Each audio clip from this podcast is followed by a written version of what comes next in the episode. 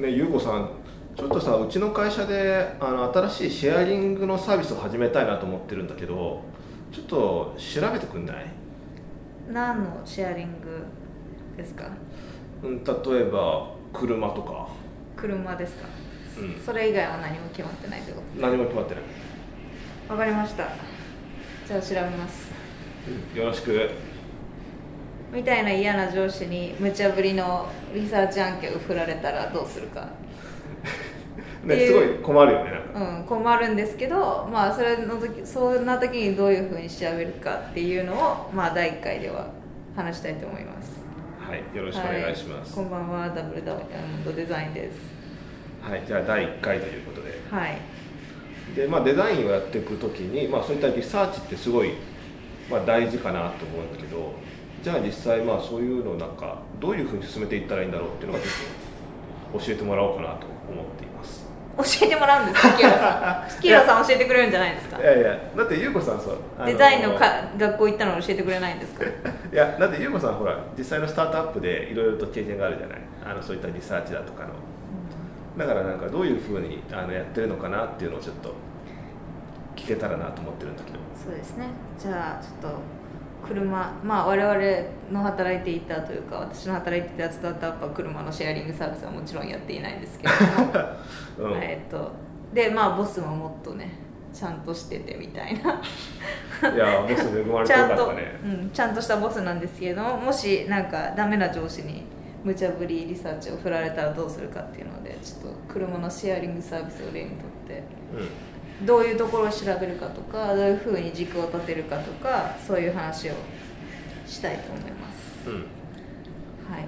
そういうのってまずどこから始めるの？なんか例えばそういう車のシェアリングサービスについてって言った時に。そうですね。まあ頭にとりあえず大きいところを思い浮かべて、まあ、まあ例えばウーバーとか。ウーバーとかリフトとか、うん。まあリフトご存知ですかね皆さん、日本だとリフトって多分あんまりうん、聞きなじみないんじゃないかまあサービス的にはほぼウーバーと一緒で。なうん。ただまあアメリカを中心に展開しててやっと12月にトロントに行くっていう話なのでうん。まああのカバー範囲的にはウーバーよりもずっと狭い。はいはいはって感じですかね。いうん。で、まあ、ちょっと成り立ちも違ったりとかして。あそうなんだ。そうですね。リフトはなんか空いてる席を埋めたら環境にいいんじゃないかうんっていうようなのが、まあ、スタート地点でうん。もともとレンタルカーみたいなところからスタートしてて、うん。まあ、そういう点でちょっとウーバーと違ってもともとシェアリングという今みたいなシェアリングサービスの形態ではなかったはいはいはいですねはあとなんかロングなんですか長距離。いうん。長距離の来るカーシェアみたいなのに最初はフォーカスしてたのでああそうなんだ。そういう点でもまあちょっと違う。はいはいはまあそういうまあ成り立ちの違いももちろんあるんですけど、まあ、そういうのもリサーチの中にはまあ入ってきたりするんですけど、うん。まあ最初ちょっと軸を立てるとすると、まあ、どういうサービスのどういうところにデザインがう入り込む余地があるのかなっていうことを考えますかね。んデザインが入り込む余地があるっていうのは、まあ、まあデザインもいろいろあるじゃないですか。ウェブデザインとかアプリデザインとか、UI とか UX とか、うん。いろいろある。サービスデザインとかいろいろあると思うんですけど、えっとえっと何ですかね。まあアプリとかっていうのはデジタルのサービスが、えっと、入ってる場合には結構明白にデザイン関係あるかなっていううんうん。ところですよね、うん。まあ、でもその他には、えっと、 Lyft とか Uber の場合は、えっと、人対人みたいなフィジカルなところが絶対に入ってるのでうんうん。もうちょっと大きいスキームでのサービスとしてのデザインというかエクスペリエンスデザインみたいなのあが入ってくるかなっていうのをまあまあ頭の中で、まあ、何個かこういうところにデザインが来るんじゃないかな、うん。なんか大きく貢献してるんじゃないかなっていうところがあるあるので、うん。それを、まあ、自分の中で何個か考える。はいはい。それってね例えばアプリを使ってまあウーバーのまあ車を呼ぶじゃない。うん。その後えっと車に乗り込む時にどういう体験をするかとか、うん。そういうこと？乗った後にうん。どういう体験をするかもあるし、うんうんそうですね。なるほどなるほど。必ずそのフィジカルなやり取りが入るっていうのは結構そのプラットフォームビジネス C2C プラットフォームビジネスみたいなのだとあまあ、C2C でも入らない場合あると思うんですけど、うん。まあ、特に Uber、リフトとか Airbnb とかそういう場合はうん。必ず対面で人が会ってうん。みたいなところが入るのでうんうん。そこが結構入ってるのがユニークかなっていうふうに思うので、まあ、そこも調べようかなって思うものの一つになる。はいはいはいはい。であとは、えっとどういうふうにデザインされてるのかなみたいなフィロソフィーとか、うん。あとチームの構成とかが分かると結構いろいろ分かるのでうん。あのデザインリーダーシップというかうんリーダーの人たちを調べるあっていうあのをやる。チームの構成っていうのは何？それは例えば組織によってはエンジニアが強いとか。とかそうデザイナーがどういうチームに何人くらいいるとか。うん。でどういう分かれ方をしてるのかとか。例えば、はいはい。はいあの UI のデザイナーがこれくらいいて、うん。エクスペリエンスとかが強いデザイナーがこれくらいいてサービスデザイナーがこれくらいいてみたいなことが分かる場合もあるので、えっとまあ、かなりインサイダー情報ですけど、まあなんかこうどのくらいなのかな比分なんか比率はいはどれぐらいなのかなっていうのが分かる場合もあるのでそれを調べる、そういうのってどうやって調べるの？そうですね。ちょっとじゃあここだをあのここを調べるためにどういうことをするかっていうことをねあの Uber と Lyft を例にとってうん。説明したいと思うんですけどまずその Uber の今のデザインディレクターの人人はうん。ディドラー・ヒルホーストという方はいはい。だそうです。えー。でえっ、とまずまあデザインディレクターとか、うん。VP デザインとかヘッドオブデザインとか、うんうん。Uber、やると、うん。大体誰がやってるかは分かるんですあよね。あまず名前はまあ多分出てくる、うん、そうそう。でまあいるななんですかデザイン系のウェブサイトとかでまあ特集されたりとかもあるので、うんうん。でまあ大体名前が分かるじゃないですか、はいはいはで名前が分かったら、まあ、インタビューとか探して、うん。まあ、それを聞く聞いたり読んだりすると、まあ、大体結構どういうふうに考えてやってるかとか、うん。なんでそういうふうに、えっとやってるのかとか、うん。結構カジュアルに話していることがあるので、うん。そういう情報源としてインタビューを使う。なるほどなるほであとは LinkedIn が大体こういう人たちはパブリックなので、どうん。えっと、 LinkedIn を見てうん。どういう教育を受けてきたとかどういうところで今まで働いてきたのかとか、でキャリアとかを見ることでな考え方が分かったりとかするのでそういう。ああそうかデザイナーっつってもいわゆるアートスクール出身の人もいればビジネス側から来る人もいるしそうですね。そうですね。うん。それによって結構ストラテジーとか、まあ、それが全てではないですけど、うん。結構特徴出ると思うので。はいはいはい。なるほどね。と思います、まあ、このウーバーのディドラディドラーさんの場合は、この方は実は経済学専攻。あそうなんだ。で,、はい、えであのオランダ出身。ー、うん。でイタリアのデザインスクールに行っててうん。アイデオで、えっと、多分これはアメリカだと思うんですけどうん。アイデオからスタートアップで、うん。そのスタートアップがヤフーに買収されて、その後ウーバーに行ったという経歴の持ち主、えー、そうなんだ。経済学部卒でそういうなんかデザインのヘッドってなんかすごい珍しいような気が。面白いですね。しかもこの方マスターまで持ってるんで。あの学部が経済学とかじゃなくてマスターマスターズデグリー持ってるんで。うん。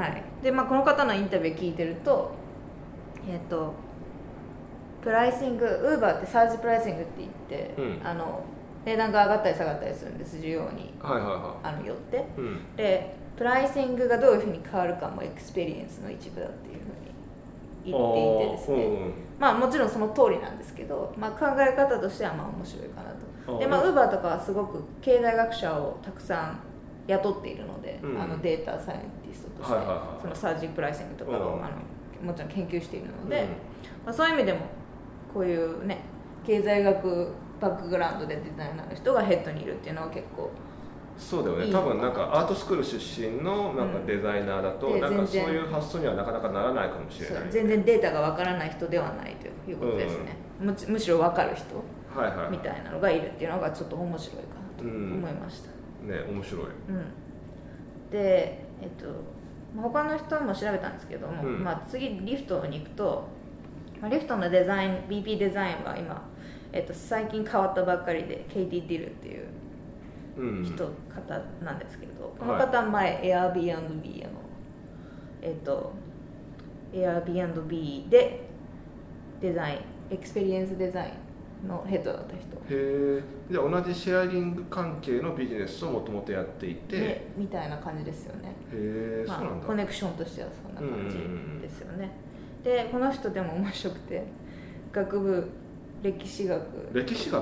はい。面白いと思ったんですけど。まあまあうん。もちろんデザデザインスクールアートスクールで出てるんですけどインダストリアルデザインで、まあ、それがフロックっていうアメリカの大きいプロダクトデザインの会社。うんうん。でそこからちょっと面白いのが v VC ベンチャーキャピタルなんですけどグリーンスタートっていうそのデザイン系の会社に、うん。あのファンドをしてる VC にいてそこから Airbnb へでえリフトっていう感じの経歴。あそうなんだ。うんそうです。えー、また面白いねちょっと面白い。V VC でそのデザイン系にうん。まあ特化したデザイナーズファンドとかありますけど今、うんでそのあさっきのディドラーさんデザイナーファンドのなんかアドバイザーとかちょっと関係ある人ですけど、うん。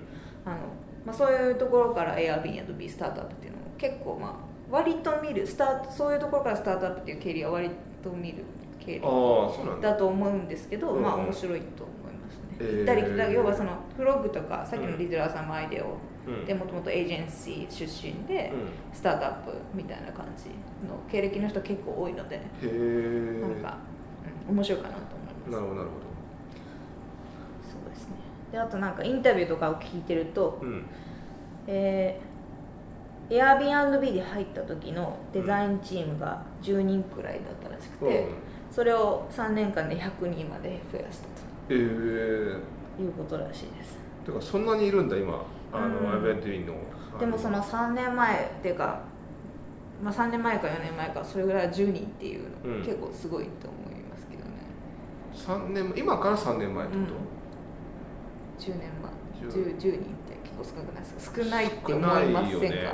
でなんか Airbnb ってもともとデザイナーがファウンダーにいて、うん。結構デザインでやってローラーダーとかどっかでしょ確か、そうそうそうですね。だからなんかそんなにデザイナー少ないんだって結構衝撃で。うんうんで3年で100人まで増やすって結構ハイアリングとかもすごい大変、うん大変だしうん、むしろ Airbnb デザインってそんなに仕事あるんだみたいな。あるあるある、うん、求人とか見てるとすごい、うあの細かく募集してるっていうか、えーそれはグラフィックデザインなのそれともいやexperience designer、っていうのもあるし、うん。なんか、まあ、職種は多分結構分かれてると思うんですけど。うん。グラフィックだけではない。ああそうなんだ。でなんかその user storyboard をすごい使ってるみたいな話とかもしてたのでインタビューの中で、なんかそのメソッドとかもどういうふうにやってるのかとかっていうのもインタビュー聞くと分かる。なるほいますね。どあじゃあユーザー体験の改善にまあすごい力入れてるんだ。そうですね。まあその面白いと思ってすごくまあ具体的な話してて要はその何ですか？旅行しててたくさん荷物持ってる時に、うん。なんかいざこうスマートフォンでコミュニケーション取ろうアプリ開こうみたいな感じにになってもそんなことできるかどうかまあ。わからないじゃないって、うん。でもそういうところを見なきゃいけないのがそのフィジカルサービスが入ってるサービスの大事なところでみたいな話をしていたので、うん。まあ私とかなんか100回うなずくみたいな 感じだったんですけどまあ、まあそうだよねみたいな、はいはい。まあでも同じようなところがねもちろんリフトにもあるでしょうから、そうだよね、じゃあ多分そういったなんかユーザー体験を大事にするカルチャーっていうのを、うん。まあ、リフトに持ち込んでるかもしれない、うん。まあそれがもちろん期待されてるとは思いますけどね、うん。あのこのケイティさんには。なるほどなるうん、でまあ面白いと思ったのはデザイナー違うスキルセットを持ったデザイナーをこうペアにしてほど、うん、仕事をさせると。この人はエクスペリエンス強いこの人はグラフィック強いみたいなことがある場合に、こう2人をペアリングしてうん。一緒に仕事をしてもらうっていうことをやっていたらしいです Airbnb でそれはちょっと面白いかなと思いました、うん。こういうのを聞く、まあ、インタビューを聞くとそういうことが 分かったりする。でそれって結構あの書かれたインタビューとかだと結構ねあのオミットされてなかったりとかするんですけど、うん。話してるやつとかだと結構ポロッと出たりとかして なんか面白いえかなと思いました、うん。であのこのインタビューって言ってるのは、まあ、あのいろいろあるんですけど、うん。あの主にハイレゾリューションっていう昨年から今年にかけて今年かなんかポッドキャストとか YouTube でやっていた、うん。あのデザインリーダーのインタビュー両方とも出てくるので。はいはい。この間優子さんツイートしてたじゃない？してましたっけ？あハイレゾリューション、ハイレゾリューションあれ私なんですかね？いやいいですよ。ハイレゾリューションうん。なんかメンション来たよね。来ましたね、うん、はい。ハイレゾリューションはいい。いい。です。いいですね。いやなんかそうリリソースになることをもちろん目的にして彼らもやっていたわけでうん。まあそうなんですけどすごく、まあ、学びが多いっていうかしかもなんか私全部聞いたんですけどもともと放送がこうアンベイルしていく時に、あの今聞くと結構学ぶところが多いしそのこのケイティさんみたいにもう Airbnb にいないみたいなケうん。ースが結構あって。うん。でハイレゾリューションから名称来て、うん。半分くらいをえ56人はもうすでに違う職についてるっていう話だったんで。うんそれも面白いですよね、まあ割とだってアメリカってうん。流動性が高いじゃない、仕事の。アメリカやってたのかな？まあうんそうかもしれない、まあアメリカというかまあ海外。うんまあでもこの業界は特にそうなのかもしれないですよ。なんかやっぱしかもこういう BP とかディレクターに求められるのって、うん。チーム作るっていうかそのオーガニゼーションの中にこのビデザインのファンクションをこう埋め込んでいく。ちゃんと、やるっていうようなことだと思うのでそれができたら、うんこう映る人が多いのかなって。求められて映る人が多いのかなっていうふうにはちょっと思いましたけど、ねなるほどなるうん、でそれだけその、まあ、デザインの文化とかが求められてるのはいいいいこと。ほどうん。デザイナーにとってはいいこと。そうだよね。なかなかまあ経営者がまあビジネスに理解がない場合っていうのも多分往々にしてあるわけで。うん。だからそういうなんだろう海外のスタートアップで多分特にまあデザインに力を入れてるというかそういう文化日本でもなんか広がっていくといいなっていうのは思うよね。じゃあまあそんな感じでまあ人に関しては調べるうんうん。とでまあその組織のカルチャーだとかがその辺からまわかりあ分かるし、ねうん。まああとさっきちょっと言ったんですけど求人？求人。ああはいはい。広告を見る。うんうん。と、まあ、どういうエリアでこう積極採用してるかっていうのがああなるほどわかなるほど、るのでうん、それあとそのタイトルの付け方とか job function とか読むと、どういうことを期待してデザイナーを雇ってるかって分かりますよね。ああそうだよね、うんなので結構、うん、ジョブディスクリプションとかそのタイトルとか、うん。そういうのは結構見てると面白いし会社ごとに違いあってうん。思想出てるなっていう感じするので、なるうん。ほどそうかそういうところからじゃあ今後この会社がどういう方向に向かって力を入れていくかとか。そうですね。うんなんかどうどういうデザイナーを求めてるのかとか、はいはいはいまあデザイナーの範囲も広いので、うん。UI デザイナーを求めてるのかうん。もっとなんか、なんですかもっとコンセプチュアルなレベルのデザイナーを求めてるのか、その Airbnb みたいに experience designer みたいなのを求めてるのか、うん。あとなんかリサーチのファンクションがあるかどうかとか、はいはいはそういうのとかまあここはリズ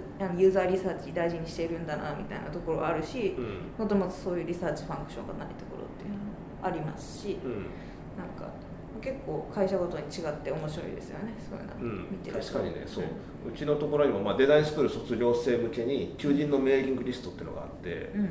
あのまあ、いろんな会社からまあデザイナーを探してますみたいなメール来るんだけど、やっぱ書いてあることって全然うん、違うんだよね。タイトルって本当当てにならないですよね。そう。タイトルはなんか UIUX デザイナーなんだけど、うん。求めてることは例えば車メーカーのあの会社だったらこういうことだしとか、うん。そうなんかそういうの全然違ってね、うん、面白いですね、うん、で私みたいなちょっとデザインオタクみたいな人は、まあ、面白い求人を見るともうすぐ PDF に保存してですねね。そんなことしてんの？してますね。分けたりとかしてますねえー、だって消えちゃうじゃないですか求人って、あそっか。うん、あのフィルされたらそのポジションが。うん。それなくなるんですよね、はいはいはい。でそれって結構歴史的な情報なんですよ。どういうふうに変わっていったかとかも分かるじゃないですか。次同じタイトルで出た時にうん。ちょっと変わってたりとかするわけです。よ、うんそのディスクリプションとか。が、はいはいはい。ちょっと面白いとか思ったり。俺多分ねそれしてるの日本で多分 ちょっと面白いじゃないですか。1人か2人ぐらいしかいないんじゃないかな。面白いんですよ。でそれで会社ごとに比べたりとか、うん、なるほどみたいな。へえ。そんな趣味があったとは。そうですね。そういう趣味ありますね。なるほどね。癖ですね。すぐ保存。え D ダイヤモンドデザイン第1回は Uber と Gift を例にデザインリサーチの方法について話をしています。この続きは後半をお楽しみに。